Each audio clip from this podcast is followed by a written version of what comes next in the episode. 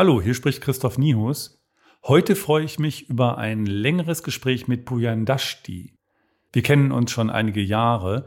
Ich war damals Geschäftsführer der Klausen-Simon-Stiftung in Hamburg und die Juroren einer Auswahlkommission haben da die Entscheidung getroffen, Pujan ein Frühstudium zu ermöglichen. Also ein echtes Studium schon parallel zur Vorbereitung auf das Abitur.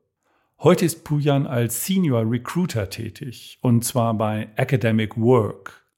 Das ist eine schwedische Personalberatung, die sich seit ihrer Gründung 1998 auf die Vermittlung von Young Professionals spezialisiert hat, also auf Leute mit bis zu fünf Jahren Berufserfahrung.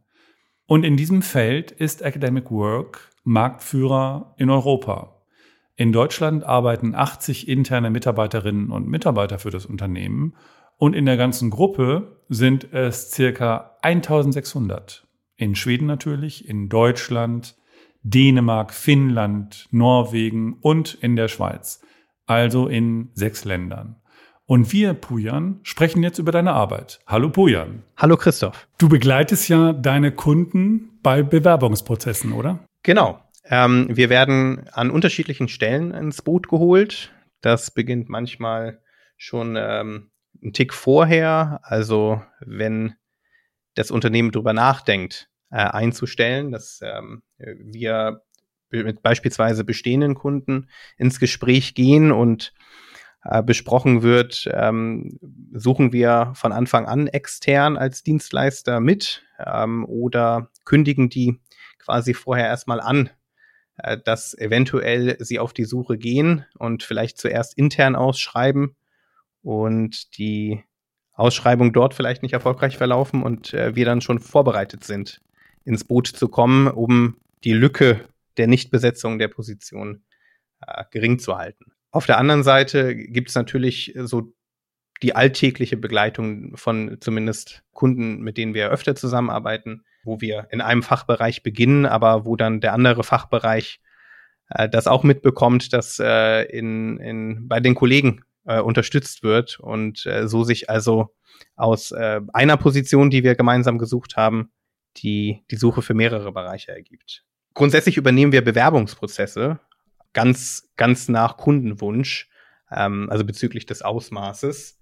Sprich, entweder ähm, wir begleiten den Prozess konstant bis zum Ende, also begleiten auch die Bewerbungsgespräche beim Kunden dann vor Ort. Oder, und das ist der klassische Weg, wir besprechen das Profil mit dem Kunden, gehen dann in die Ausschreibung, in die aktive Ansprache, machen Vorabgespräche mit möglichen potenziellen Kandidaten und setzen sozusagen dann einen Filter äh, für den Kunden, stellen passende Kandidaten vor, basierend auf der Profilbesprechung, die am Anfang stattfand, und begleiten dann den Prozess Kandidaten- und kundenseitig bis zum Ende im besten Fall, bis zum erfolgsreichen, erfolgreichen Vertragsabschluss. Und das kann, dieser letzte Teil, der kann unterschiedlich aussehen. Also, dass wir eben mit in die Gespräche gehen bei dem Kunden oder quasi nur noch koordinativ begleiten. Und dann hast du mir erzählt, du magst eigentlich den Begriff des Personalvermittlers nicht. Warum nicht? Ich glaube, das hängt mit, mit dem Begriff zusammen, der einfach für verschiedene Berufsbilder genutzt wird und quasi als Oberbegriff ähm, so seinen, seinen Weg gefunden hat in, ins Wording der Gesellschaft. Natürlich ist es eine Vermittlung, die wir machen und ähm, für den Kunden ist es auch eine Vermittlung, weil wir Kontakte herstellen, weil wir quasi Kandidat und Kunde zusammenbringen. Dementsprechend ist der Begriff Vermittlung ja nicht falsch. Aber ich finde das ein wenig eindimensional. Unter der Vermittlung stellt man sich oft auch klassisch vor, vielleicht, ähm, naja, die haben da eine Datenbank, da wählen sie ein, zwei Kandidaten aus, die sie äh, schon ewig in der Datenbank haben und schicken die rüber und das ist dann eine klassische Personalvermittlung. Oder man kennt das ja auch im Zuge der Agentur für Arbeit, dort heißen die, ähm, die Mitarbeiterinnen und Mitarbeiter ja auch Personal- oder Arbeitsvermittler. Ähm, ich glaube aber, dass das Berufsbild komplexer ist als das, als die reine Vermittlung, weil die Auseinandersetzung mit einem Unternehmen und dem gesuchten Stellenprofil ist mehr als eine klassische Vermittlung. Das bedeutet, wir, wir müssen ja auch den Kunden verstehen, wir müssen die Kandidaten verstehen, wir müssen beidseitig Kandidatenerfahrungen äh, schaffen und Kundenerfahrungen schaffen, damit der Prozess auch erfolgreich verläuft und auch erfolgreich bleibt. Wir müssen beraten, vielleicht auch kleine oder auch große Unternehmen auf die Herausforderungen, die so auf dem Arbeitsmarkt sind und auf, der, oder auf dem Kandidatenmarkt sind, ein wenig vorbereiten. Oder auch sagen, wenn Vorstellungen bezüglich der Prozesse nicht besonders kandidatenfreundlich sind. Also beispielsweise, wenn ein, wenn ein Unternehmen sagt, naja, ähm, Sie haben mir einen Kandidaten vorgestellt und den möchte ich gerne kennenlernen, dann ergibt es nicht so wirklich Sinn, noch vielleicht drei oder vier Steps beim Kunden vor Ort zu machen. Ähm, das ist äh, für den Kandidaten auch nicht besonders freundlich und wird wahrscheinlich auch dazu führen, dass vielen Kandidaten, besonders am aktuellen Arbeitsmarkt, äh, der Prozess zu lang ist und äh, Kandidaten abspringen. Also nicht positiv sind auf der Kandidatenerfahrungsseite. Aber dieser ganze Prozess wird doch gemacht, um eigentlich herauszubekommen, ob man miteinander arbeiten will. Und je mehr Interaktionsgelegenheiten man dafür vorsieht, desto mehr Informationen werden doch auch transportiert, auf deren Grundlage man dann die Entscheidung treffen kann, ob man miteinander arbeiten möchte. Oder Absolut. Nicht. Ich glaube nur, dass es ausgewogen bleiben muss. Also vielleicht ein Beispiel. Wir haben, ich habe mit einem Kunden zusammengearbeitet, der in der Profilbesprechung gesagt hat, äh, naja, so und so viele Gespräche wird der Kandidat dann noch bei uns haben. Der wird die HR kennenlernen, den Geschäftsführer, ähm, dann auch mal das Team, dann werden wir ihn einladen. Ähm, sagen wir mal drei Steps beim, beim Kunden vor Ort wären das ja in, in Summe. Plus das Gespräch, das der Kandidat mit uns hat, um überhaupt in die Vorstellung und in den Kontakt und äh, die Kommunikation mit dem Kunden zu kommen. Im Laufe des Prozesses hat sich aber ergeben, dass ab einem gewissen Punkt dann noch gesagt wurde, na ja, wir waren uns nach dem letzten, nach dem dritten oder vierten Kennenlernen noch nicht so ganz sicher. Wir können es nicht ganz begründen. Es ist ein Bauchgefühl. Jetzt soll der Kandidat noch eine Person aus dem Unternehmen kennenlernen. Und dann muss man sich die Frage stellen, wenn ein Kandidat bei einem Unternehmen über einen gewissen Zeitraum, beispielsweise zwei Monate, in einem Prozess ist und parallel vielleicht aktiv auf Bewerbungssuche ist, auf, auf Jobsuche ist, dann hat er vielleicht zwei andere Angebote vorliegen oder führt parallel Gespräche bei anderen Unternehmen. Und das Unternehmen, was den weiteren Step initiiert und den Prozess noch weiter streckt, wird nicht in der Prioritätenliste beim Kandidaten wahrscheinlich äh, nach oben rücken. Vielleicht sagt er dann eben ab, weil er sagt, naja, ich habe noch eine Kündigungsfrist, ich ähm, möchte aus meinem aktuellen Job raus, ich habe eigentlich ein ganz ganz okayes Angebot von einem anderen Bewerb, äh, von, von einem anderen Unternehmen, wo ich mich beworben habe. Und da muss man immer schauen, ab welchem Punkt mache ich zu viel und verliere Bewerber? Und ist das letzte Gespräch, was ich jetzt unbedingt noch machen möchte, wirklich gewinnbringend und wird mir die Informationen und dieses Bauchgefühl, was ich habe, was ich über drei Gespräche nicht wegbekommen habe, werde ich jetzt das jetzt über das vierte Gespräch wegbekommen? Und was für eine Kandidatenerfahrung schaffe ich dadurch und verliere Kandidaten, die eventuell etwas gewesen wären und stehe dann wieder am Anfang. Verstehe ich dich richtig, dass du dann lieber empfehlen würdest, abzusagen? Man müsste vorher eine Entscheidung treffen, die natürlich eine Konsequenz hat, aber die Ineffizienz vermeidet auf beiden Seiten. Der Kandidat, der vielleicht in einer anderen Stadt wohnt, hat sich die Zeit und Mühe genommen, das Unternehmen kennenzulernen, in die Stadt zu fahren und das Unternehmen kennenzulernen und dort nochmal Gespräche zu machen.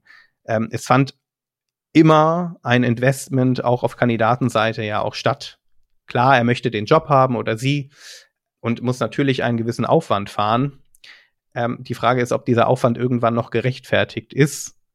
Äh, das, kann, das, das Unternehmen auf der anderen Seite ist natürlich muss ich natürlich mit der Frage beschäftigen, warum habe ich es nicht geschafft, in drei Gesprächen herauszufinden, ob derjenige oder diejenige zu mir passt.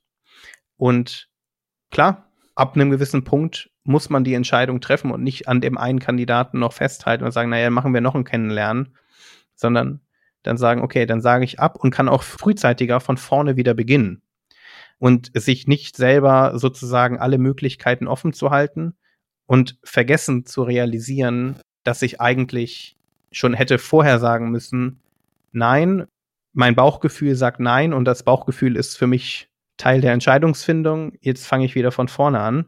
ja, es machen aber viele nicht. Viele, viele machen dann noch ein Gespräch mehr und meinen dann noch mehr Informationen zu bekommen und endlich dieses gute Gefühl zu bekommen, was sie brauchen, um zuzusagen. Dann ist die Frage, naja, ich binde vielleicht zwei oder drei Kräfte aus dem Unternehmen plus den Kandidaten und dann ein, zwei Stunden Zeit in einem vierten oder fünften kennenlernen. Werde aber wahrscheinlich, wenn ich es vorher nicht geschafft habe, äh, auch im letzten Gespräch nicht die Informationen bekommen, die mich zu einer Zusage bewegen. Und das entspricht deiner Erfahrung, dass dieses vierte Gespräch dann tatsächlich nicht sehr, sehr viel weiterhilft. Wenn das Gespräch ein Gespräch ist, das nochmal um Motivation, Erfahrung oder Cases geht, dann nicht. Ich glaube, das Kennenlernen mit dem Team, um auch den, den Wertefit, um den Teamfit herauszufinden. Ich glaube, dass solche Treffen gut und wertvoll und, und gewinnbringend sind. Bin ich mir beispielsweise nicht ganz sicher, ob jemand zum Unternehmen passt, und werfe ich ihn in quasi mal so eine Runde mit, mit dem Team, mit dem er oder sie später arbeitet oder ein Mittagessen und beobachte einfach nur, unterhalten die sich gut, passt das, entsteht dort Interaktion, dann ist das ein aussage, aussagekräftigeres Kriterium als ähm, nochmal, ja, ein gesetztes und vielleicht ja auch, auch zu inhaltliches und, und angespanntes Bewerbungsgespräch in der klassischen Situation zu kreieren. Mhm. Also du würdest eine Situation schaffen wollen mit weniger Form. Genau. Die Form kann bei ein, zwei Gesprächen gegeben sein und ist dann auch sicherlich sinnvoll. Und äh, klopft den, den fachlichen Fit ab. Und das ist auch elementar. Aber mache ich vier oder fünf fachliche Gespräche, werde ich nie herausfinden, ob derjenige zu mir passt, weil ich kann immer so ein, so ein mittleres Bauchgefühl haben. Und in diesen klassischen fachlichen Gesprächen ist es ja meist so, naja gut, ich, ich spreche über Motivation, ich spreche über vergangene Erfahrungen, Projekte, Herangehensweisen, Arbeitsweisen und vielleicht mache unterschiedliche Cases, wenn es um, um ja, gewisse, gewisse Positionen geht. Und dann habe ich noch mal so einen kleinen Part, meistens am Ende des Gesprächs, wo man vielleicht und vielleicht dann auch am Anfang, wo es um Smalltalk, um ja Austausch zum Unternehmen, zu Unternehmenswerten und solchen zwischenmenschlichen Faktoren geht. Diese Teile sind aber klein und spiegeln nicht den, den überwiegenden Teil des Gesprächs dar.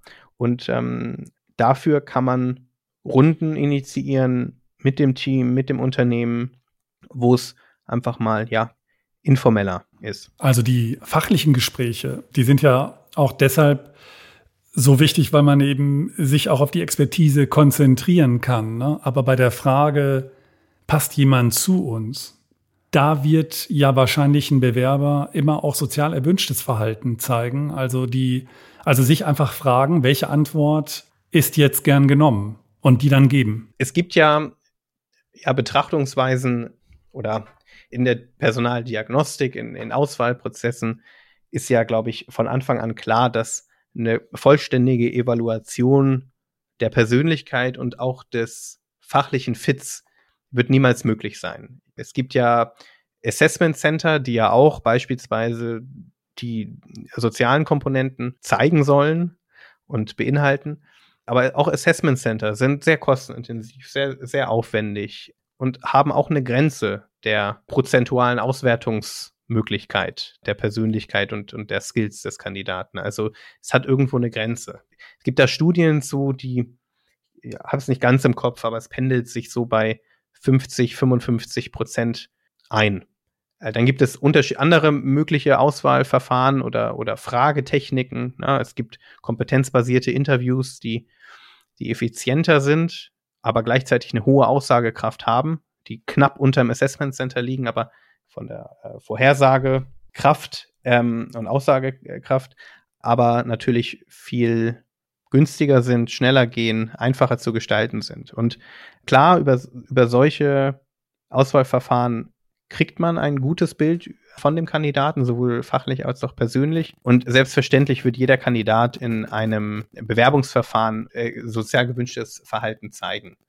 Ich glaube aber, dass in einer wirklich geschaffenen Situation mit dem Team, die eine lockere Atmosphäre äh, beinhaltet, die ja eben nicht zu sehr aufs Fachliche gehen, das würde eine sehr starke Aufrechterhaltung seitens des Kandidatens von diesem sozial gewünschten Bild erfordern. Und ich glaube, dass das sehr anstrengend ist. Ich glaube, wenn man sich zwei oder drei Stunden oder einen halben Tag mit dem Team trifft, da muss man überlegen, ob man das mag, möchte und auch darstellen kann. Aber ich glaube, dass ab einem gewissen Punkt in diesen sozialen Situationen dann doch der Kandidat und auch das Team einen guten Eindruck voneinander bekommen. Zu 100 Prozent äh, sicherlich nicht, aber ich glaube schon, dass man merkt, ist man auf einer Wellenlänge.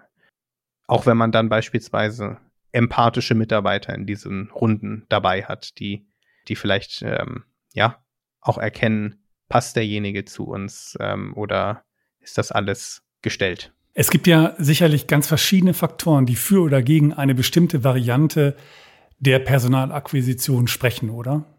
Welche sind das? Ja, ich glaube, da muss man vorne anfangen und überlegen oder betrachten, von welcher Branche sprechen wir, von was für einer Größe des Unternehmens sprechen wir. Grundsätzlich ist es aber meiner Meinung nach so und ähm, glaube ich auch das, das zielführendste, auf allen möglichen Kanälen ganzheitlich aktiv zu sein und äh, sich nicht zu sehr auf einen Weg zu fokussieren. Also beispielsweise, ich habe auch mal für, für junge, kleine Unternehmen gearbeitet und habe da gemerkt, die Mittel sind natürlich so nicht da, wie in einem Konzern oder in einem mittelständischen Unternehmen, das mit Jobportalen beispielsweise zusammenarbeitet und äh, ja, dort Jobpostings machen kann, die für ein kleines Unternehmen, für ein Startup beispielsweise überhaupt gar nicht darstellbar sind, allein kostentechnisch nicht. Wenn man sich die großen Jobportale anguckt und sagt, okay, da, da werden dann für Postings mehrere hundert Euro bis hin in, in einen vierstelligen Bereich aufgerufen, äh, da muss man sich überlegen, naja, hilft mir das und bringt mir das was? Und somit also von der Situation und Ausgangslage des Unternehmens ähm, abhängig machen, wie ich an eine Personalsuche rangehe. Habe ich beispielsweise überhaupt eine HR-Abteilung? Habe ich überhaupt das qualifizierte Personal im Bereich Recruiting oder HR? Oder brauche ich einfach nur Mitarbeiter, aber habe die Expertise intern gar nicht? Habe ich eine Fachabteilung, die ganz spezielle Wünsche hat und ähm, gerne eine Position besetzen möchte, die aber am Ende vielleicht gar nicht auf dem Markt auffindbar ist? Habe ich beispielsweise interne Regularien und Konditionen, die nicht wirklich auf dem aktuellen Markt Anklang finden würden. Also beispielsweise habe ich noch 24 Tage Urlaub und ich habe auch nicht die spektakulärsten Gehälter. All solche Faktoren machen dann irgendwie aus am Ende, wie ich auf die Suche gehe und was ich für Maßnahmen ergreifen müsste.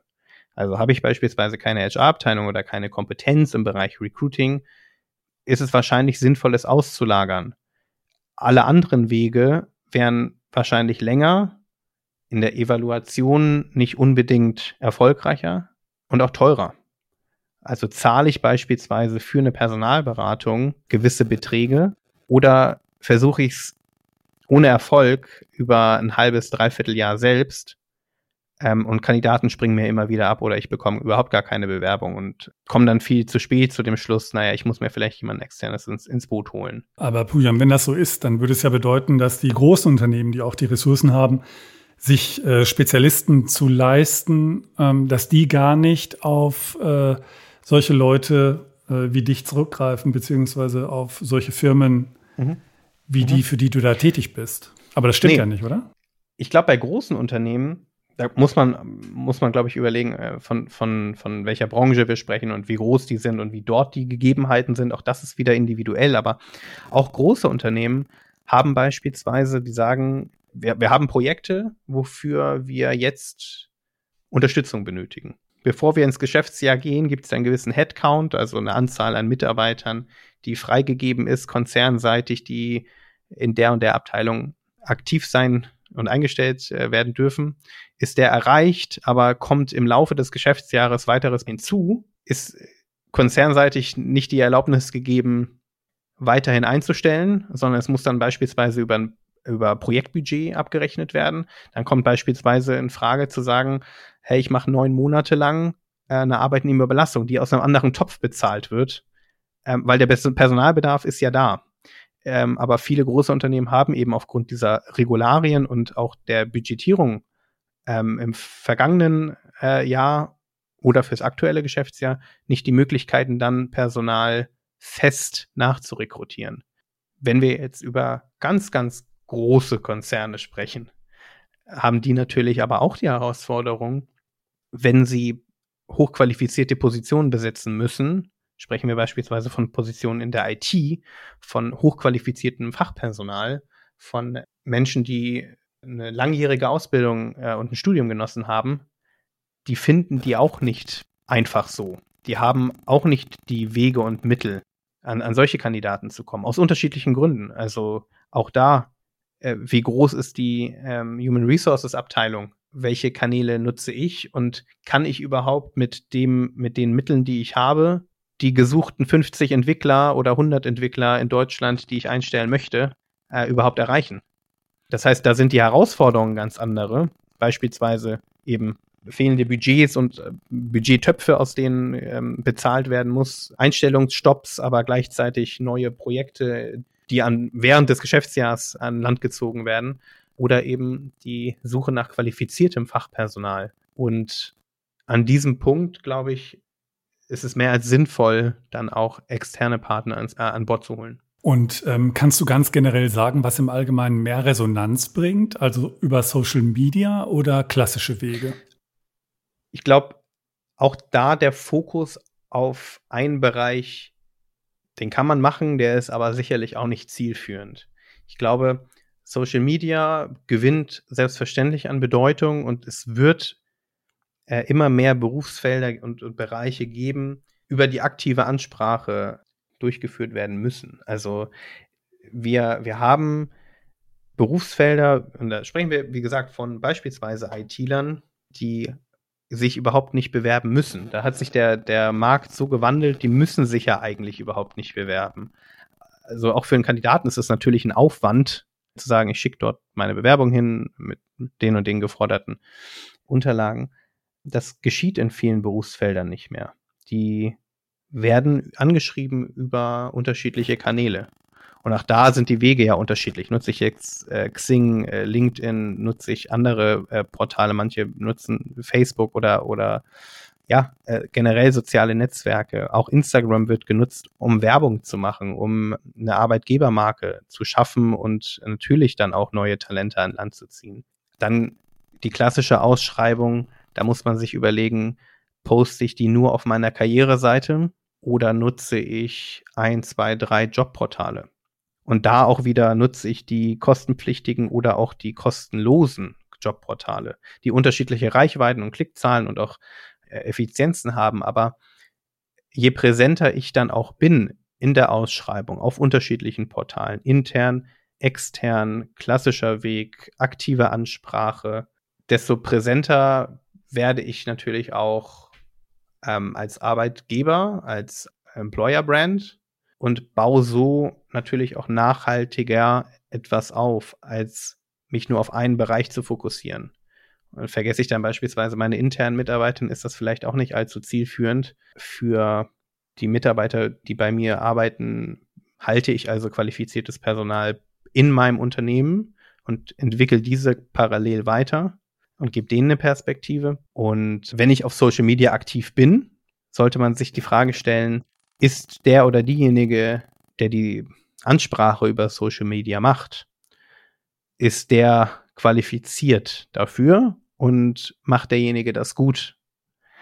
Oder muss das jetzt gerade jemand machen, der das nicht gelernt hat, da keinen Spaß dran hat oder es falsch macht? ja.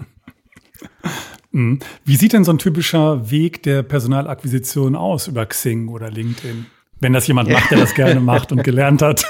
genau, also ich glaube, eben das, was du sagst, ich glaube, das ist, das ist wichtig, dass man sich damit auseinandersetzt, weil selbstverständlich ähm, und spreche ich jedem die, die Kompetenz zu, sich da einzuarbeiten und, und Kandidatinnen und Kandidaten anzuschreiben. Das ist ja per se nicht die Herausforderung. Die Herausforderung ist eben, mache ich es mach ich's richtig oder beschäftige ich mich mit der Thematik?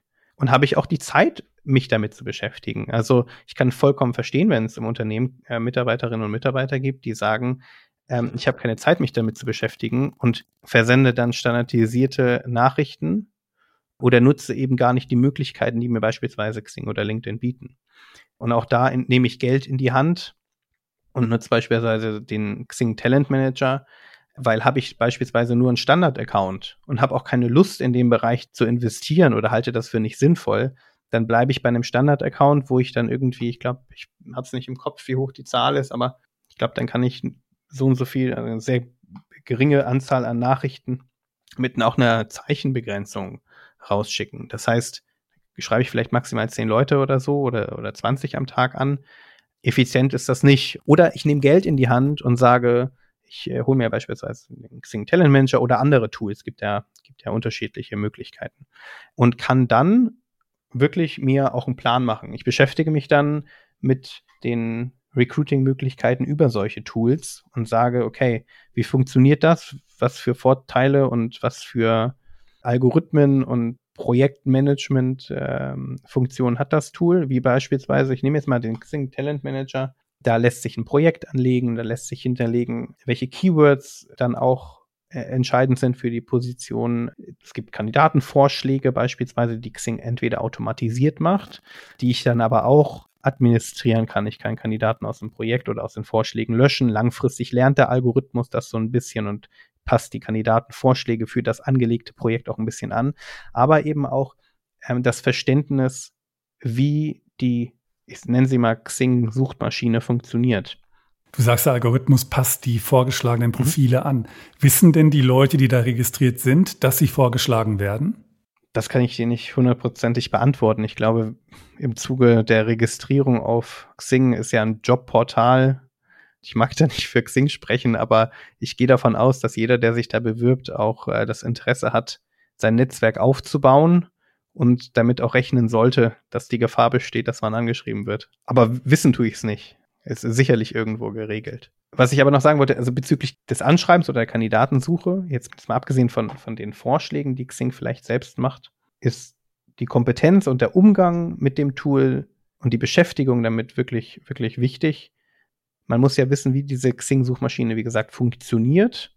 Also beispielsweise, was für Operatoren gebe ich ein, ne? Also mit AND und OR, mit Klammern und so weiter zu arbeiten und da wirklich sich Suchketten zu kreieren, die der Kandidat oder die Kandidatin mitbringen soll, im besten Fall, um so eben auch die richtigen Kandidaten vorgeschlagen zu bekommen. Suche ich beispielsweise einfach nur nach zwei Wörtern, sagen wir mal irgendwie Wirtschaftsinformatik and Java oder so, ja, da kann ich mich wahrscheinlich vor Kandidaten vorschlägen, die diese zwei Keywords irgendwo in ihrem Profil stehen haben, nicht retten und äh, habe dann, äh, weiß ich nicht, sagen wir mal 15.000 Kandidatenvorschläge vor mir, die ich filtern kann und so weiter und so fort. Aber je spezifischer meine Suche ist und je gewissenhafter ich diese auch eben dokumentiere und festhalte und weiß im Nachgang, okay, diese Suchkette habe ich schon mal benutzt. Welches Wort kann ich jetzt vielleicht noch ändern oder welchen Zusammenhang kann ich in dieser Suchkette noch ändern, um noch mal ein paar mehr Kandidaten oder leicht andere, aber dennoch passende Profile angezeigt zu bekommen. Am Ende geht's ja, geht's ja darum, erstmal eine Liste zu haben an potenziellen Kandidaten, aber sich die natürlich auch ganz genau anzugucken und zu gucken, schreibe ich die denn an oder füge ich die dann auch final meinem Projekt hinzu oder nicht? Und wenn, wenn nein, aus welchen Gründen nicht? Und wenn ja, wie rate ich die Kandidaten für mich? Und wie schreibe ich die dann eben auch an? Also unterschiedliche Berufserfahrungen, unterschiedliche Werdegänge, aber dennoch dasselbe oder ähnliche, zumindest äh, Skillset. Da sollte man dann natürlich auch in der Ansprache variieren. Und dann, wenn dieser ganze Prozess irgendwann am Laufen ist und ich eine gewisse Anzahl an Kandidaten im Projekt habe, die ich gut finde, die ich passend finde, die ich interessant finde für meine Suche, dann geht es daran, sich auch zu überlegen, wie schreibe ich die Kandidatinnen und Kandidaten an, was für einen Text benutze ich, der authentisch ist, glaubwürdig ist, nicht zu lang ist, nicht zu, ja, nicht zu sehr Standard ist. Ich muss ja es in kurzer Zeit hinbekommen, dass der Kandidat oder derjenige, der dort einfach eine Nachricht von mir bekommt, die Nachricht liest und im besten Fall schon mal antwortet und nicht die Nachricht direkt wieder wegklickt. Auch ich krieg Nachrichten bei Xing von Unternehmen und da gibt's definitiv Ansprachen, wo, naja, man weiß, dass es wirklich nur Copy-Paste und passt am Ende noch nicht mal auf mein Profil. Nehme ich mir dann wirklich die drei Minuten pro Kandidat mehr was ein Zeitaufwand ist, aber was wahrscheinlich eben auch die Antwortrate langfristig ein bisschen, bisschen höher schraubt. Und ähm, wie, wie schreibe ich die an? Ähm, ich glaube, da, da ist auch nochmal ein entscheidender Punkt. Schreibe ich einen Marketingmanager an? Oder schreibe ich einen ITler an? Oder schreibe ich für eine Bank einen Controller an oder ähnliches?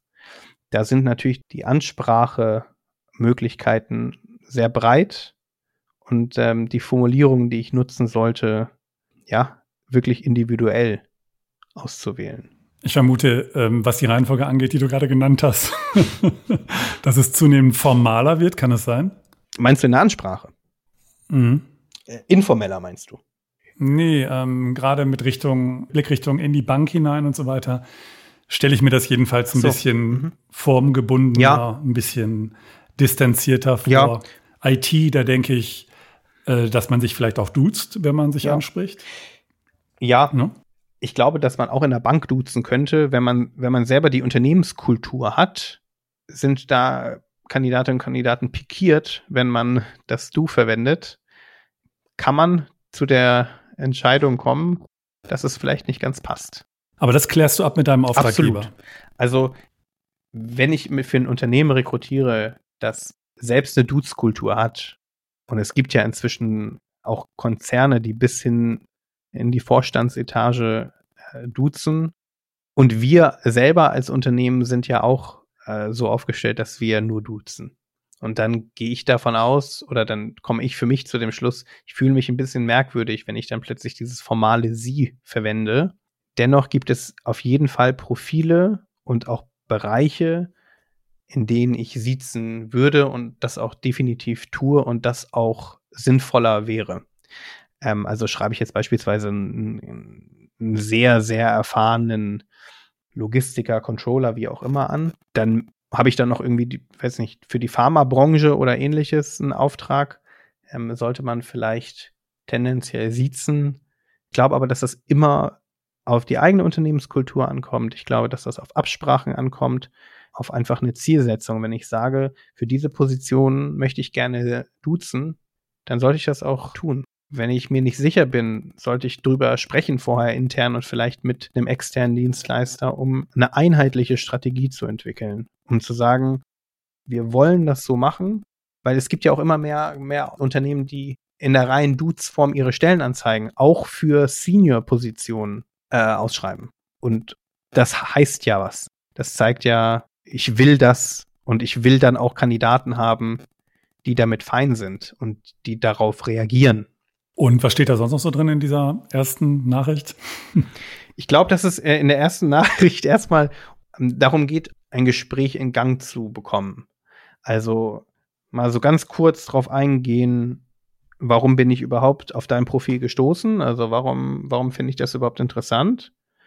Und kurz zu sagen, warum ich gerne ein Gespräch haben möchte, weil ich beispielsweise, und da muss man auch sich überlegen, welches Wording man verwendet, weil ich beispielsweise die und die Position besetze oder auf der Suche bin nach neuen Talenten in dem und dem und dem Bereich oder also da muss man muss man wirklich gucken, was für eine Ansprache man wählen möchte und dann einfach ein kurzer Abschluss, zumindest mache ich das so, ob man einfach mal zehn Minuten telefonieren mag ist dann das Interesse da von, von dem Kandidaten, dann habe ich ja schon mal ein bisschen was, mit dem ich arbeiten kann. Und wie sind da so deine Erfahrungen bei dem, bei dem ersten Gespräch? Also, wie reagieren die Leute darauf, wenn sie von einem zunächst Fremden angesprochen werden, der äh, verheißungsvolle Angebote ja. macht, ja, und davon spricht, was möglich sein könnte und so ja. weiter? Sind die da, reagieren die da ganz offen oder äh, sind die Menschen zunächst mal etwas reserviert? meistens, so zumindest meine Erfahrung, diejenigen, die antworten und die offen sind für einen Austausch, sind offen und auch manchmal dankbar, einfach mal den Austausch zu haben oder sich Möglichkeiten außerhalb ihres eigenen Kreises sozusagen äh, anzuhören. Also für viele ist das ja eine Möglichkeit, schnell und einfach Kontakte zu bekommen zu Unternehmen oder Positionen, auf die ich mich selbst überhaupt gar nicht beworben hätte. Oder ähm, wo, wo ich überhaupt gar nicht die Aktivierung gehabt hätte, zu sagen, ich gehe jetzt auf die Suche und gucke mir das Unternehmen an und bewirb mich auf die und die Position. Also äh, dieser Suchprozess ist für Kandidaten ja auch einfach aufwendig. Und vielleicht beschäftigt oder habe da auch überhaupt gar nicht nachgedacht und beschäftige mich mit einem Jobwechsel oder anderen Möglichkeiten außerhalb meiner Branche, außerhalb meines Unternehmens, in dem ich vielleicht auch meine Ausbildung gemacht habe oder ähnliches, beschäftige ich mich überhaupt gar nicht mit dem, was da sonst noch so passiert. Und äh, ich glaube, da sind viele dankbar oder einfach interessiert, um zu sagen, hey, ähm, erzähl doch mal. Äh, es ist ja auch so ein bisschen wie auf dem Silbertablett serviert, wenn man die Informationen bekommt, selber angesprochen wird, am Ende vielleicht nochmal seinen Lebenslauf schicken soll. Da ist der Aufwand einfach viel, viel geringer. Ich glaube, da sind viele sehr dankbar. Es gibt aber auch natürlich die anderen Kandidaten, die durch die Ansprache zu dem Schluss kommen, dass sie ein tolles Profil haben und es auch wert sind, dass man sich die zehn Minuten nimmt und der Gegenüber dankbar sein sollte. Verstehe. Auch das gibt's. Und ähm, wenn die Leute dann so ein bisschen Vertrauen gewonnen haben, erzählen die dann manchmal auch, was sie vielleicht ein bisschen stört in ihrer aktuellen Position? Ja, weil die Frage, die ich natürlich stelle, ist, naja, warum telefonieren wir denn eigentlich? Warum hast du denn geantwortet? Und da gibt es definitiv einige, die dann erzählen, was ihnen nicht gefällt an der Branche, was ihnen nicht gefällt an dem Unternehmen, bei dem sie gerade arbeiten. Das dauert. Ich glaube, das wäre merkwürdig, wenn das immer im ersten Gespräch passieren würde. Das ähm, wäre auch vielleicht ein komisches Zeichen. Aber mit der Zeit und der Dauer und der Intensität des Kontakts bekommt man immer mehr Informationen und findet vielleicht auch raus, dass derjenige schon ein bisschen länger auf der Suche ist, aber nicht eben aktiv, sondern eher so latent oder passiv. Und dann kommt man vielleicht auch zu dem Schluss, dass diese Position, die ich eigentlich vorgestellt habe, überhaupt gar nichts für denjenigen ist oder aus unterschiedlichen Gründen, ob jetzt Rahmendaten oder inhaltlich, fachlich, wie auch immer, Standort des Unternehmens etc., äh, nicht in Frage kommt. Aber dann ist der Kandidat interessiert an zukünftigen Jobangeboten und sagt, ja, aber melde dich gerne, wenn du etwas hast in dem und dem und dem Bereich. Oder sagt, du, was würdest du mir denn raten? Was kann ich denn noch ändern oder was, was denkst du, wohin kann ich gehen? Oder sagt, es passt aktuell nicht, ich gehe beispielsweise in zwei Monaten in Elternzeit, aber wir lassen uns mal nächstes Jahr gerne mal sprechen. All solche äh, Resonanzen können kommen und dann muss man halt individuell reagieren, was mache ich denn damit? Und ähm, wie merke ich mir das? Wie administriere ich das? Ja, also beispielsweise über Xing gibt es auch die Möglichkeiten, sich oder auch intern, ja, einen Talentpool aufzubauen, ähm, sich ja so zu organisieren, dass man ein Jahr später oder wenn bestimmte Positionen hm, da sind, dass man dann an die Kandidaten denkt, mit denen man schon mal Kontakt hatte. Und nicht immer wieder in den kalten Markt zu gehen und ähm, erst recht nicht das klassische, allseits bekannte Post and Pray zu machen, ich mache hier jetzt irgendwie eine Stellenanzeige und hoffe, dass Bewerbungen kommen, sondern damit zu arbeiten, was ich, was ich schon erreicht habe, damit zu arbeiten. Mm, also so ja. ein Pool, ein Pool von Kandidaten, der wechselinteressiert ist, sagen wir ja, mal. Ja, oder auch, also das ist ja eine Kombination, oder eben auch mit Kandidaten zu arbeiten, die, die, die ich abgelehnt habe, in einem Bewerbungsprozess bei uns intern weil sie nicht gepasst haben aus den und den Gründen auf die Position, auf die sie sich beworben haben. Aber ich auch mal rechts und links schaue und auch mal hinter mir schaue und auch mal nach oben schaue und gucke, jetzt habe ich Position XY und da könnte der Kandidat aber ziemlich gut drauf passen. Und nicht einfach zu sagen, ich sage jetzt jedem Kandidaten ab, der sich beworben hat, der einfach nicht auf die Position passt. Und dann vergesse ich die Kandidaten für immer. Ja, das wäre ineffizient. Du hast ja in die investiert, beziehungsweise in die Beziehung. Genau. Und es wäre einfach auch ökonomisch sehr vernünftig, diese Beziehung dann äh, so ein bisschen lebendig zu halten, um darauf dann aufzubauen, ne, wenn sich neue Gelegenheiten ergeben. Absolut. Und auch. Aber ja. ja. Sag gerne. Also du hast das erste Gespräch mit denen geführt und dann gibt es ein paar, wahrscheinlich die meisten, ne, äh, mit denen du dann nicht weitersprichst, jedenfalls nicht zu der Position. Was passiert mit denen, die dann in der engeren Auswahl sind? Wie oft würdest du mit denen telefonieren? Die, die bei mir im Prozess sind, mit denen ich gesprochen habe, wo ich vielleicht auch eben den Kontakt hergestellt habe zum Unternehmen, die begleite ich dann konstant. Also ich telefoniere dann meistens jede Woche oder anderthalb oder zwei Wochen mit denen, abhängig davon, wie schnell die Prozesse dann bei dem Unternehmen, beim Kundenunternehmen verlaufen. Ähm, man sollte nämlich nach Übergabe sozusagen des Profils und Übergabe des Prozesses dann wieder in die Hände des Kunden, man sollte da begleitend, beratend, zuschauend, aber dennoch erreichbar und mit offenen Augen agieren. Weil ich, ich telefoniere ja sowohl mit dem Kunden als auch eben mit dem Kandidaten und frage, wie war denn euer erstes Gespräch?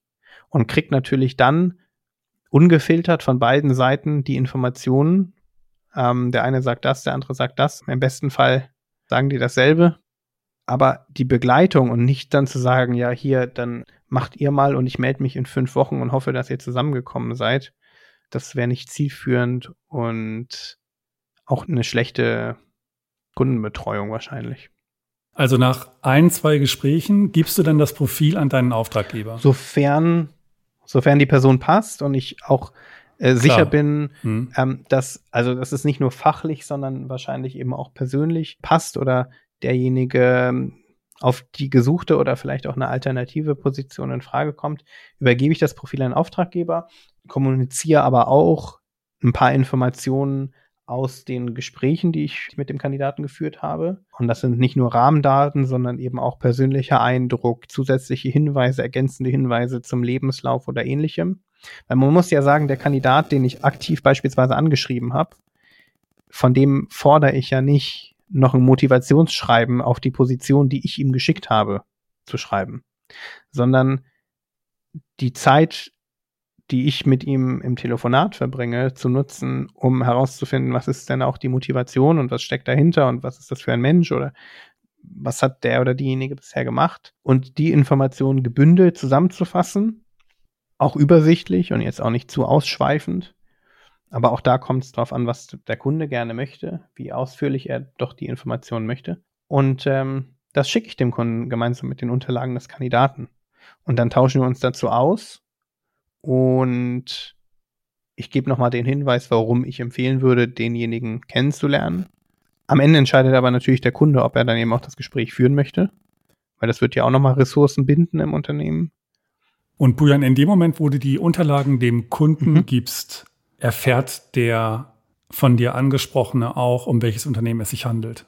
Ja, eigentlich schon vorher. Also, wenn ich über eine Position spreche, und das Unternehmen in der Ansprache, in der schriftlichen Ansprache nicht nennen durfte, dann mache ich das aber selbstverständlich im Telefonat spätestens. Sonst sprechen wir fiktiv über irgendein Unternehmen oder ähm, am Ende kommt raus, ähm, also sagen wir mal irgendwie, jemand hat eine totale Abneigung gegen Chemiekonzerne und ich suche aber genau für einen Chemiekonzern und dann haben wir beide schon 30 bis 40 Minuten telefoniert und das vielleicht sogar ein oder zweimal und dann sage ich ja übrigens, das Unternehmen ist XY und dann sagt er auf gar keinen Fall. Also dann, das sollte ich vorher klären und direkt, weil auch die Nennung des Unternehmensnamens ist für manche Kandidaten natürlich schon mal ein, ein Aufwecker. Und äh, manche sagen ja, cool, da würde ich gern hin. Da hätte ich niemals gedacht, dass ich den Kontakt ähm, hergestellt bekommen hätte. Ähm, du hast ja eben gesagt, dass du äh, verständlicherweise von den Kandidaten kein Motivationsschreiben einfordern kannst für eine Stelle, die, mit der du auf die zugehst. Mhm. Ne? Trotzdem wäre für mich natürlich als Auftraggeber extrem relevant, dass so ein Kandidat nicht zu uns kommt, weil er irgendwo weg mhm. will, mhm. sondern weil er zu uns kommen ja. möchte. Wie kriege ich das denn raus? Deswegen mag ich dieses äh, Wort Vermittler auch nicht, weil eben genau das, was du gerade ansprichst, bedeutet, dass es mehr ist als nur Vermittlung. Das muss ich halt selber rausfinden. Was möchte derjenige erreichen und warum findet er die Stelle, die ich ihm vorgestellt habe, eigentlich interessant. Es sollte ja nicht bei dem, bei einem oberflächlichen Austausch bleiben, sondern ich sollte auch meinem Job nachkommen und auch meiner, meiner Verantwortung, die ich gegenüber dem Kunden trage, herauszufinden, passt derjenige, wenn ja, warum und ähm, und das muss ich muss ich rausfinden, die Gespräche und die Zeit muss ich mir nehmen und das natürlich dann auch zu Papier bringen. Vielleicht nochmal zurück zu dem zu der Situation, dass du nun quasi ein äh, Moderator mhm. bist zwischen deinem Auftraggeber und dem Kandidaten. Mhm. Wie kann man sich das vorstellen? Also du hast ja gesagt, idealerweise erzählen diese ungefähr das Gleiche, also sind beide der Meinung, dass man dieses Arbeitsverhältnis vernünftigerweise eingehen kann zum Beispiel. Ne? Ja. Aber es ist ja nicht immer so. Nee. Also gelingt es denn dann gleichsam äh, moderierend so darauf einzuwirken, dass es zu dieser Arbeitsbeziehung kommt? Ja. Oder würdest du dann sagen, hier besteht die Gefahr, es könnte ja auch sein, ja, dass das vielleicht für ein, zwei Jahre hält, aber du spürst doch irgendwie, dass mhm. es möglicherweise nicht von Dauer ist und willst dann deinen Auftraggeber ja. vor dieser nur kurzfristig glücklichen Erfahrung schützen. Ja, da sind mehrere Punkte, glaube ich. Also zumindest in, in meinem Job sollte nicht das primäre Interesse bestehen, eine Vermittlung durchzuführen, um Geld zu verdienen. Das kommt irgendwann zurück. Und zwar auch. Das glaube ich auch, ja. sehr negativ. Äh, das kann ich vielleicht ein, zwei Mal machen. Ähm, ich würde aber dann sagen, dann, also, dann machst du deinen Job nicht und der Kunde kommt natürlich auch nicht wieder. Dann habe ich diese One-Shots und von einer nachhaltigen Kundenbeziehung und einem guten Verhältnis mit dem Kunden kann dann wahrscheinlich nicht die Rede sein. Also woran würdest du das denn merken? Also oder sind die Unternehmen dann eher einfach gestrickt und gucken einfach, mit welchem, ja, wie darf ich dich denn nennen? Moderator, um das Wort Vermittler zu, mit welchem Personalakquisiteur, ja, haben ja. wir hier die langfristigsten Arbeitsverhältnisse hinbekommen. Ja. An dem orientieren wir uns. Ist es so? Machen die das einfach so? Also, ich, ich glaube, in der Vertragsgestaltung gibt es dann auch immer Verhandlungsspielraum. Es gibt ja, es gibt ja Möglichkeiten, dass gesagt wird, ähm, wenn derjenige uns innerhalb der Probezeit verlässt, dann kommt das und das und das. Das ist Verhandlungssache, glaube ich, zwischen dem Unternehmen und äh, den externen Dienstleistern, äh, was man macht, wenn gewisse Fälle eintreten nach einem kurzfristigen Bestehen des Arbeitsverhältnisses. Also ich glaube aber, dass wenn jemand die Probezeit erfolgreich bestanden hat in einem Unternehmen, irgendwann ist es natürlich dann auch die Verantwortung des Kundenunternehmens, jemanden zu binden, jemanden weiterzuentwickeln, jemanden Perspektive zu geben, jemanden ja bei sich zu behalten und das zu nutzen, was derjenige mitbringt. Ich würde nicht Verantwortung übernehmen wollen für einen Kandidaten, den ich vorgestellt und am Ende eben auch vermittelt habe, um das Wort Vermittlung zu nennen. Ich glaube, irgendwann ist es eben die Verantwortung des Unternehmens und auch des Kandidaten selber. Also, wenn der per se schon mit der Einstellung reingeht, ich nehme das als Sprungbrett und vielleicht gut ist, das ähm, ja zu verdecken und es niemand merkt, dann passiert das. Selbstverständlich. Aber ich glaube, der Punkt ist zu sagen, ich suche Kandidaten, die zum Unternehmen passen, aus Werteperspektive und so weiter und so fort, die eben beim Kunden auch überzeugen und der Kunde überzeugt ist und, und auch das, der, der Kandidat überzeugt ist und die ein Arbeitsverhältnis eingehen. Und ähm, habe ich im besten Fall Kandidaten, die eben genau diesen Bedarf decken, dort was kreieren, dort was schaffen, dort sich weiterentwickeln, dort ähm, ja Kulturträger werden oder ähnliches. Oder halt einfach nur solide, gute Mitarbeiter sind. Und der Kunde dann damit happy ist, dann kommt er auch wieder. Und gleichzeitig würde ich ihm Gefallen, äh, dem, dem Kandidaten auch keinen Gefallen tun, ihn in ein Unternehmen zu vermitteln, von dem ich keinen positiven Eindruck habe. Dann sollte ich mir auch überlegen, mache mhm. ich das. Das stelle ich mir ein bisschen schwierig vor, weil es dein mhm. Kunde ist und er die Rechnung dafür ja. bezahlt. Wenn das so ist, ja, okay. Das kann natürlich immer sein, dass das Unternehmen nicht auf einen einzelnen Kandidaten passt, aber es im Prinzip gute Kandidaten für ein Unternehmen gibt. Na klar, das geht. Ja, mhm. und ich, das ist jetzt äh, natürlich nur ein Teilbereich, aber auch das passiert. Ähm, es gibt natürlich auch Anfragen von Unternehmen, die Unterstützung benötigen. wo dann aber beispielsweise in der Profilbesprechung und in dem Kennenlernen Wertevorstellungen kommuniziert werden, wo ich dann oder wir sagen, das können und wollen wir nicht. Mhm. Kannst du dafür ein Beispiel nennen? Naja, also ein, eins der katastrophalsten Beispiele, was ich alles andere als, als schön fand, ist dann, das fand aber später statt. Das fand, also ich hatte eine Kandidatin vorgestellt, der Kunde hatte die kennengelernt, Kandidatin hatte auch gepasst und also zumindest fachlich. Und dann ähm, sagte der Ansprechpartner zu mir, nachdem ich ihn fragte, wie, wie war das Gespräch und was, was, wollen Sie jetzt mit der Kandidatin machen, dann sagte er zu mir, Herr Dashti, warum haben Sie mir eigentlich eine Frau vorgestellt? Ich kann doch nicht mein Geburtenrisiko verdoppeln. Und das ist dann sehr schwierig. Also da sollte, muss man dann auch die, die, die Entscheidung treffen und auch in den offenen Austausch gehen, möchte ich mit dem Kunden weiter zusammenarbeiten, wenn derjenige solche Ansichten hat. Weil die Kommunikation mit mir oder mit einem Dienstleister, nur weil der Kunde Geld bezahlt, bedeutet ja nicht, dass derjenige sagen und ähm, machen kann, ähm, was er möchte. Und ähm, oder dass man, es bedeutet nicht, dass man alles mitmacht. Das, da genau. gebe ich dir recht. Ja. Also äh, mhm. diese katastrophale Ansicht kann man ja haben, aber dann bin ich nicht der richtige Partner dafür. Aber es gibt natürlich auch andere, ne, wo es dann, wo es dann darum geht, naja, möchte natürlich keine Kandidaten vorgestellt bekommen, die einen gewissen Migrationshintergrund haben. Es gibt, auch das gibt's. Aber dann muss man schnell äh, und direkt den Cut ziehen, weil mit, solch, mit so einem Unternehmen, da möchte ich keine Kandidaten vorstellen, die, für die möchte ich nicht sprechen. Und das ist nicht dieselbe Ausgangsbasis, die man haben soll und kann, wenn man auf, wenn man auf der Suche nach Personal ist und jemanden für sein Unternehmen begeistern möchte. Ja, das hat ja auch nichts mit der, mit der Rolle, mit dem Job, mit Überhaupt der Kultur nichts. der Unternehmung ja. zu tun. Das ist ja völlig, ja. Ähm, völlig hirnlos. Und deswegen braucht man sich auch darum weiter gar nicht zu kümmern, ja. würde ich sagen. Aber wenn es nun darauf hinausläuft, dass man sich kapriziert auf einen bestimmten Kandidaten. Wirst du dann gebeten, dich zu positionieren? So nach dem Motto, Herr, da steht, was ja. meinen Sie denn jetzt? Ja, ne? Du bist Dienstleister, die Leute erwarten ja, das von und dir. wenn ich Gespräche begleite, die der Kandidat nicht gut gemacht hat, dann sage ich, ich habe den anders kennengelernt und aus den und den Gründen habe ich ähm, den Kandidaten Ihnen vorgestellt. Ich kann aber total verstehen, dass Sie gerade nicht überzeugt sind, weil das Gespräch war nicht gut.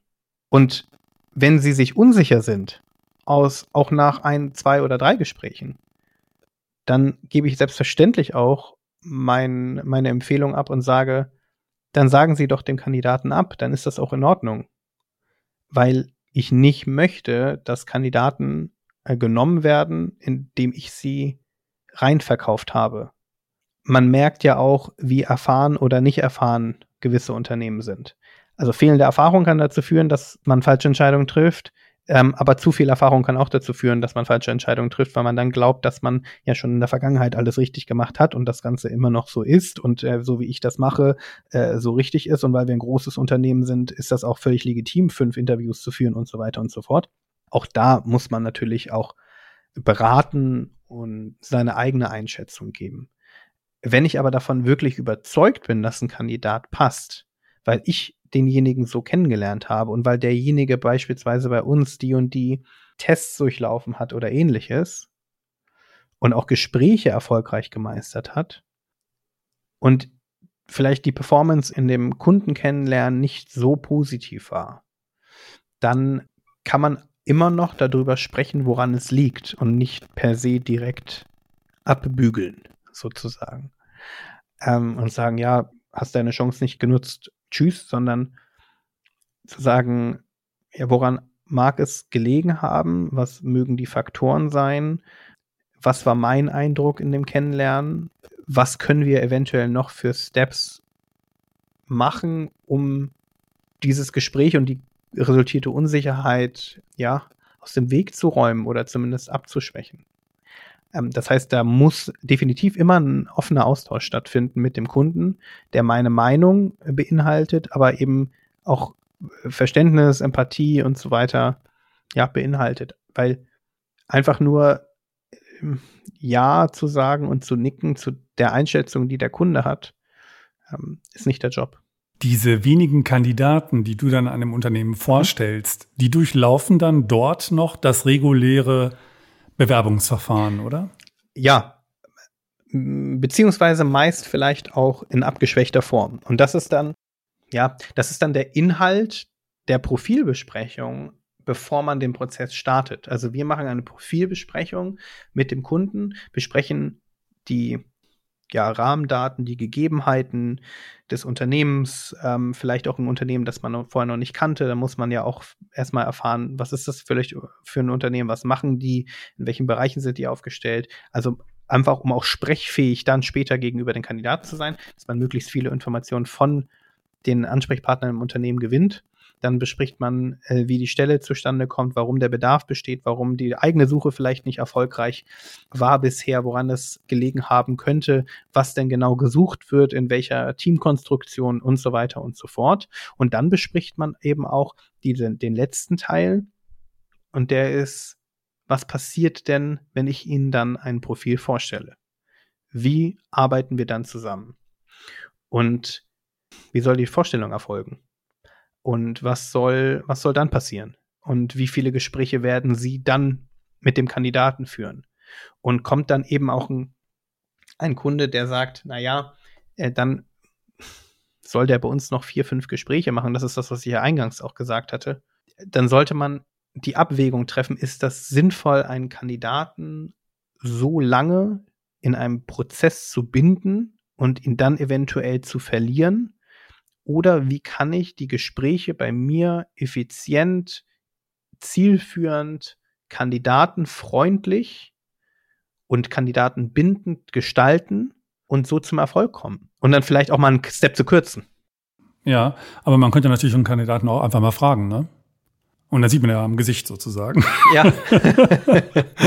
ob der komisch guckt und ihm das alles viel zu lange dauert oder ob er ja. äh, Lust hat, sich diesem Verfahren zu stellen. Also Stichwort zum Beispiel die Zusammenarbeit mit Psychologinnen und mhm. Psychologen, die auf Eignungsdiagnostik spezialisiert sind oder dass man ihm bestimmte Cases vorlegt. Ja, ja, das haben wir gemacht in einem Konzern, der Probleme hatte mit Korruption. Ja. Und da geht's natürlich dann um die Motive der Leute. Ne? welche Motive haben Absolut. die? Und wie gehen die sozusagen mit moralischen Konfliktfällen um und so weiter? Und sowas kann man natürlich in, in so einer Case Study wirklich ganz gut auch herausbekommen. Mhm. Und wenn man damals erkannt hätte, dass jemand dazu keine Lust hat und sich an einem solchen Verfahren nicht aussetzen möchte, dann hätte man gesagt, ja, dann tut's uns leid, dann ist das hiermit auch vorbei. Ja, also ich finde, und ich, also ich glaube, dass es, dass es wichtig ist, den Prozess vorab zu definieren und den auch dann durchzuziehen. Weil natürlich lassen sich einzelne Aspekte vielleicht ein bisschen variabel gestalten. Grundsätzlich sollte aber für jeden Kandidaten der Prozess gleich sein. Ich sollte eine Standardisierung auch haben, um eben auch die Vergleichbarkeit zwischen den Kandidaten zu gewährleisten. Also beispielsweise mache ich bei einem nur zwei Gespräche und bei dem anderen mache ich vier, äh, halte ich die Vergleichbarkeit für fraglich. Und bleibe ich eben meiner Linie treu und habe mein Grundkonzept, mein Grundkonstrukt und wende das auf alle Kandidaten ähm, und Gespräche eben auch an, habe ich die eben auch die beste Evaluationsbasis und merke auch, wie weit, das ist das, was du sagtest, wie weit ist eben auch ein Kandidat zu gehen, auch sich zu offenbaren. Das fände ich ist ein ganz wichtiges Signal, ne, das auf ein Interesse zur Zusammenarbeit auch deutlich hinweist. Absolut. Um auch zu sagen, wir wollen, und das, ob das jetzt ein Case ist oder was anderes, beispielsweise ein persönliches Kennenlernen vor Ort, also das Thema Team kennenlernen oder ähnliches. Ich halte das für sehr wichtig. Und wenn eben ein Kandidat beispielsweise sich aus einer anderen Stadt bewirbt oder für seine Stadt, aber das Headquarter ist in einem, in einer anderen Stadt wiederum, dann merkt man natürlich auch, wie committed ist ein Kunde im Bewerb, äh, ein, ein Kandidat im, im, im gesamten Prozess und nimmt die Reise beispielsweise auf sich, um das Kundenunternehmen kennenzulernen, um das Team dort kennenzulernen, definitiv. Oder wie responsive ist der Kandidat? Also meldet der sich im Nachgang auch nochmal beim Unternehmen oder fragt aktiv nach Feedback oder meldet sich bei mir, um zu erfahren, wie es weitergeht, äh, oder schon mal ein erstes Feedback zu bekommen oder selber um Feedback zu geben, um mir auch zu erzählen, das war total toll.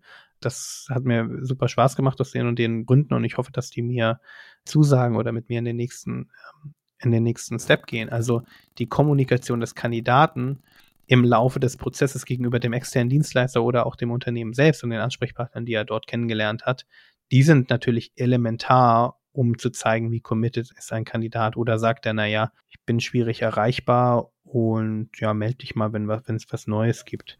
Aber auch das gibt's. Auch das gibt's, klar.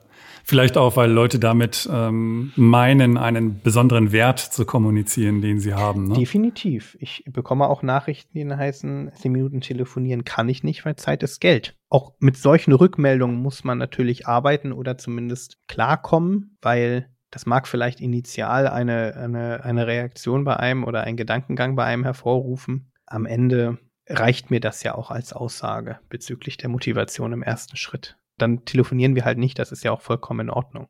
Ich brauche natürlich aber ein gewisses Engagement und Interesse und Kommunikation und Commitment von dem Kandidaten, um auch selber überzeugt zu sein, dass ich diesen Kandidaten auch vorstellen möchte. Aber was hältst du eigentlich von solchen ganz ungerichteten Aktionen, wie zum Beispiel in einem Video mit einem Call to mhm. Action? Ich glaube, da muss das Unternehmen schauen, passt das zu uns? Passt das zu unserer aktuellen Social Media Strategie? Ist das abgestimmt über Abteilungen hinweg oder haut die HR-Abteilung dieses Video einfach mal auf die Plattform? Das sollte natürlich immer authentisch sein, ehrlich sein. Ich halte das auch für sehr wichtig und, und wirklich eine wertbringende oder eine, ein Vorgehen mit Potenzial. Und ich glaube auch, dass die an, an Bedeutung gewinnen kann. Aber sie sollte halt zum Unternehmen passen. Sie sollte dann auch nicht einfach nur auf Facebook beispielsweise gepostet werden, sondern dann verwendet werden als Maßnahme. Es gibt ja bei Facebook unterschiedliche Funktionen, um so eine Anzeige oder ein Video an gewisse Zielgruppen ausgerichtet zu schicken. Und da dann auch vielleicht noch mal ein paar Euros in die Hand zu nehmen, um daraus eine zielgerichtete Kampagne zu machen und nicht einfach nur posten, that's it, weil mit dem reinen Posten erreiche ich dann diejenigen, die vielleicht meine Unternehmensseite liken oder dieser folgen. Und wenn die vielleicht bei zehn Stück ist oder bei, bei 500, ähm, Followern ist, muss man sich überlegen, naja, was, was bringt das eigentlich? Die Bundeswehr war da sehr erfolgreich mit. Äh, die hat ja so eine kleine YouTube-Serie gemacht. Die Rekruten hieß das damals. Und das war quasi ja wie so eine ja, Reality-Doku. Die haben damals auch den Employer Branding Innovation des Jahres Award bekommen. Und das hatte eine sehr, sehr hohe Resonanz. Und das, das äh, hat auch zu einer Steigerung der Aufrufe der Karriereseite, ich glaube, 30, 40 Prozent geführt. Und das sind natürlich dann auch erfolgreiche Wege und erfolgreiche Kampagnen, die dann gefahren werden und die wirklich, die wirklich auch, wenn sie gut abgestimmt sind und mit Emotionalität, mit Einblicken, mit, mit der Realität in Einklang, bestmöglich im Einklang stehend ähm, gemacht werden, dann ähm, können die auch sehr erfolgreich sein. Da ist es auch wieder wie bei Stellenanzeigen, kein Post and Pray. Und ähm, was mir natürlich auch unheimlich interessiert, ist von dir als Experten zu erfahren, wie das Recruiting wohl in zehn Jahren aussieht. Was meinst du? Ich glaube, in zehn Jahren stehen wir nicht mehr nur an dem Punkt, dass wir sagen, wir wollen, wir wollen Mitarbeiter rekrutieren, sondern wir stehen an dem Punkt, dass es gewisse Berufsfelder nicht mehr gibt, im Zuge der Digitalisierung verändern sich einfach die Anforderungen, die notwendigen Kompetenzen und Qualifikationen. Was passiert denn mit den Menschen, die jetzt aktuell in Positionen sind oder in, in der Ausbildung zu Positionen sind, die in zehn Jahren weniger relevant sind, automatisiert sind oder andere Kompetenzen erfordern, die ursprünglich gelehrt oder gelernt wurden. Und ich glaube deshalb, dass das Recruiting sich dahingehend verändern muss und verändern wird, in Interviews mehr auf Kompetenzen, auf Potenzial, auf Wertefit zu gehen, um sich Mitarbeiterinnen und Mitarbeiter an Bord zu holen, die offen sind für Entwicklung, für Weiterentwicklung, für Weiterbildung, um eben dann, wenn wir an dem Punkt sind, auch die richtigen Mitarbeiter sind, um sie umzuschulen. Oder also Upskilling, Reskilling, Quereinstiege werden, werden viel, viel wichtiger werden. Äh, beispielsweise in der IT.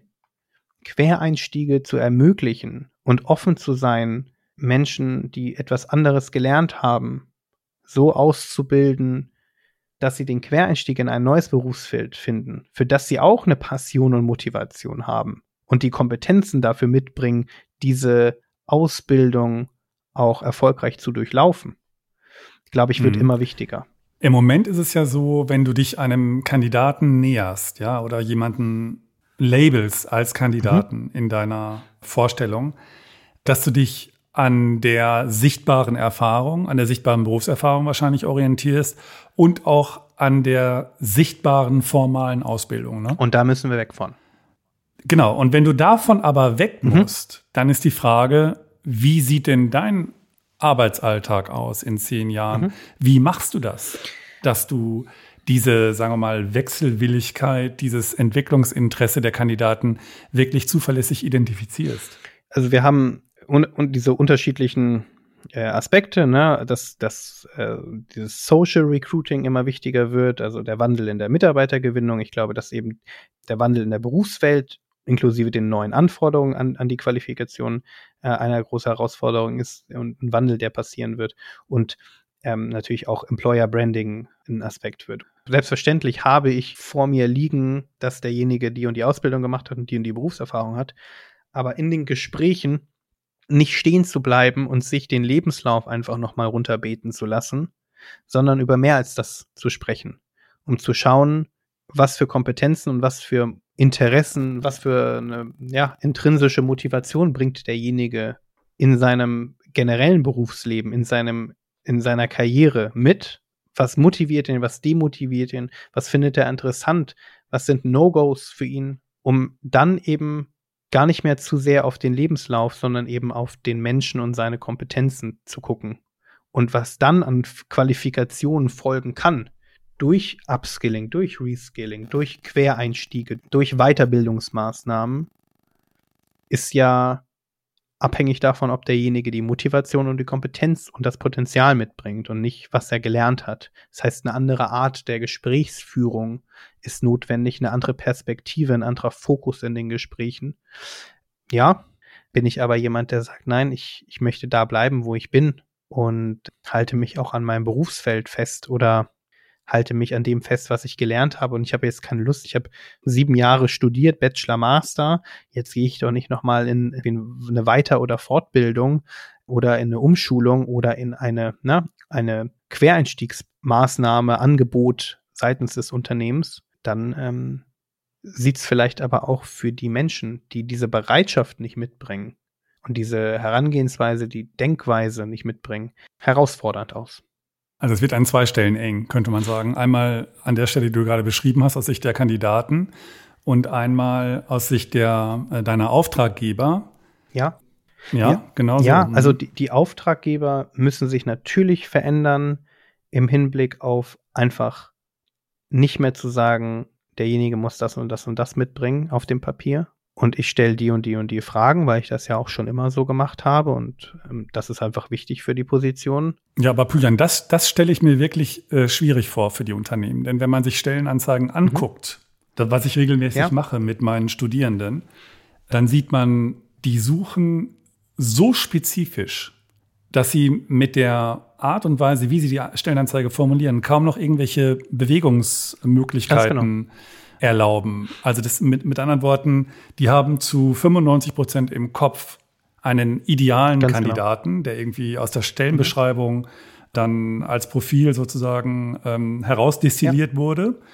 Und wenn die jetzt so weit offen machen müssen, dass quasi jeder meint, ich kann mich da jetzt mhm. bewerben, äh, dann ist es ja auch nicht das, was die wollen. Also das ist, glaube ich, eine Herausforderung. Definitiv. Und der Umschwung, der soll ja auch eher Step by Step kommen als, als ad hoc, sondern man muss sich nach und nach öffnen.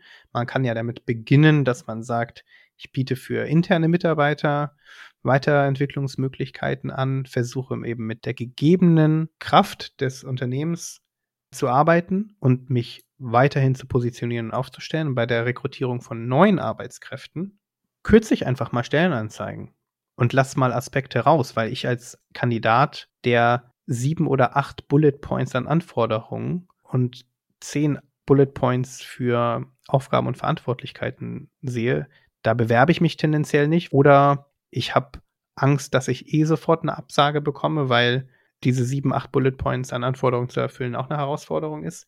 Und für die Unternehmen ist es, glaube ich, eben eine notwendige Veränderung der Denkweise zu sagen, derjenige muss nicht unbedingt. Und das habe ich schon erlebt bei Kunden, die sagen, na ja, im besten Fall kommt der Kandidat aus den Unis, die bei Forbes 100 gelistet sind.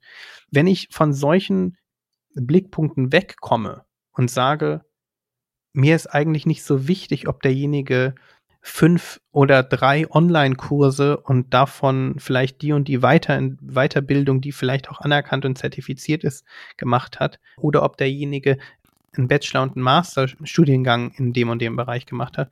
Wenn ich mich davon ein bisschen löse, ist das ein Schritt in die richtige Richtung. Aber der Prozess wird sehr lange dauern und, glaube ich, auch eine harte Erfahrung für Kandidaten und Kunden bedeuten. Bringt sowas ein Kandidat mit, so eine Art des Denkens und auch der, der Herangehensweise an dieses sich sehr verändernde Umfeld, an die sich sehr verändernden Anforderungen und Qualifikationen, die benötigt sind. Auch immer schneller verändernden Anforderungen. Absolut. Und das ist eine Herausforderung auch für, also auf menschlicher Ebene ist das natürlich, ist das natürlich super anstrengend, ich kann total verstehen, jemand hat irgendwie ein Studium gemacht und äh, hat sich sehr gut aufgestellt in einem Bereich. Und ähm, zwei Jahre später hat der Bereich sich so stark verändert durch Digitalisierung, durch, durch andere Themen, dass das, was ich eigentlich damals in der Uni gelernt habe, gar nicht mehr Bestand hat. Und wie komme ich da mit?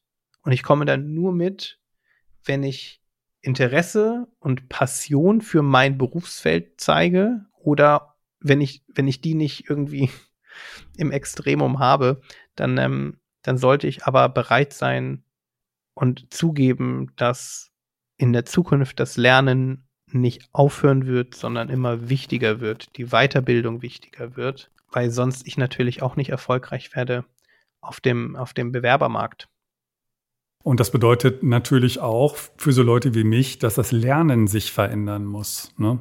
Also es wird immer weniger sinnvoll sein, irgendwelche Tools zu vermitteln, mit denen ich irgendwie als Mitarbeiter in einem Unternehmen den Tag überstehe, sondern viel wichtiger wird es sowas wie Diskurskompetenz zu vermitteln, was ich meinen Studenten immer sehr nahe lege, weil die natürlich durch reines Zuhören schon auch was lernen, aber sie noch viel mehr lernen könnten, wenn sie sich daran gewöhnen, über Diskurse das bessere Argument zu entdecken. Ja, das halte ich für eine ganz wesentliche Qualifikation, von der sie natürlich immer profitieren werden, auch später in einem Unternehmen, in dem sich die Verhältnisse sehr schnell ändern und sie irgendwann erfahren, dass das, was sie da machen müssen, mit dem, was sie gelernt haben an der Hochschule, gar nicht mehr so viel zu tun hat. Definitiv.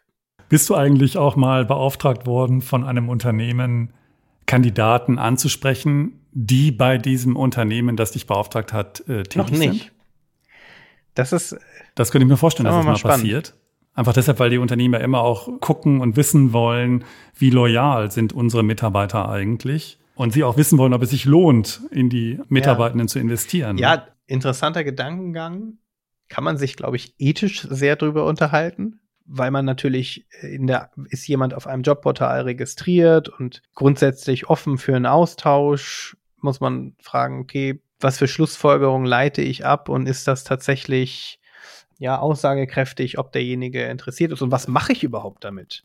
Also was mache ich mit der Information? Will ich dann denjenigen, will ich dann den Namen äh, desjenigen, der reagiert hat, erfahren oder möchte ich nur eine Auswertung der Statistik von 50 Angeschriebenen haben 30 reagiert und, und habe dann für meine internen Auswertungen eine Kennzahl vorliegen, mit der ich dann arbeite und sage, naja, 30 von 50 Mitarbeitern reagieren auf externe Ansprachen. Oder sage ich eben, sag mir mal den Namen und dann gehe ich mit dem mal ins Gespräch. Das das halte ich dann für kritisch, aber es ist ein interessanter Gedankengang, weil viele Unternehmen inzwischen natürlich vor der Herausforderung stehen, wie hoch ist die Loyalität meiner Mitarbeiterinnen und Mitarbeiter. Und wenn ich in diese investiere, will ich natürlich auch mit den Mitarbeitern weiterarbeiten, die sich auch langfristig dort sehen und die nicht stark wechselwillig sind. Aber ich glaube, es ist, ähm, es gibt ja den gesamten Fächer, den man sich vorstellen kann. Es würde Unternehmen geben, die einfach nur ein paar Zahlen und Fakten interessieren. Ja. Und es gibt andere, die sehr genau wissen wollen, was für Gespräche geführt sind und so weiter. Wir brauchen ja nur in die Tagespresse zu sehen, um zu erfahren, was Unternehmen alles machen, was auch klar übergriffig ist, mhm. sowohl moralisch als auch rechtlich, um irgendwie herauszubekommen, was ihre Mitarbeiter da den ganzen Tag mhm. tun. Ne? Also denk an verschiedene Varianten der Überwachung ja. und so weiter. Im Prinzip wäre das ja ein Überwachungsmechanismus. Es kommt mir ganz plausibel vor, dass das schon oft so gemacht ja, worden ist. Ich will gar nicht wissen, was manche Unternehmen machen ähm, in der, im Tracking von Unternehmenslaptops, wo dann gesagt wird, die sind vielleicht für den privaten Gebrauch okay und die könnt ihr auch privat gebrauchen, aber natürlich lässt sich tracken, auf welchen Seiten derjenige wann war. Das ist ja der am meisten veraltete Ansatz, den man haben kann, indem man Mitarbeiter überwacht.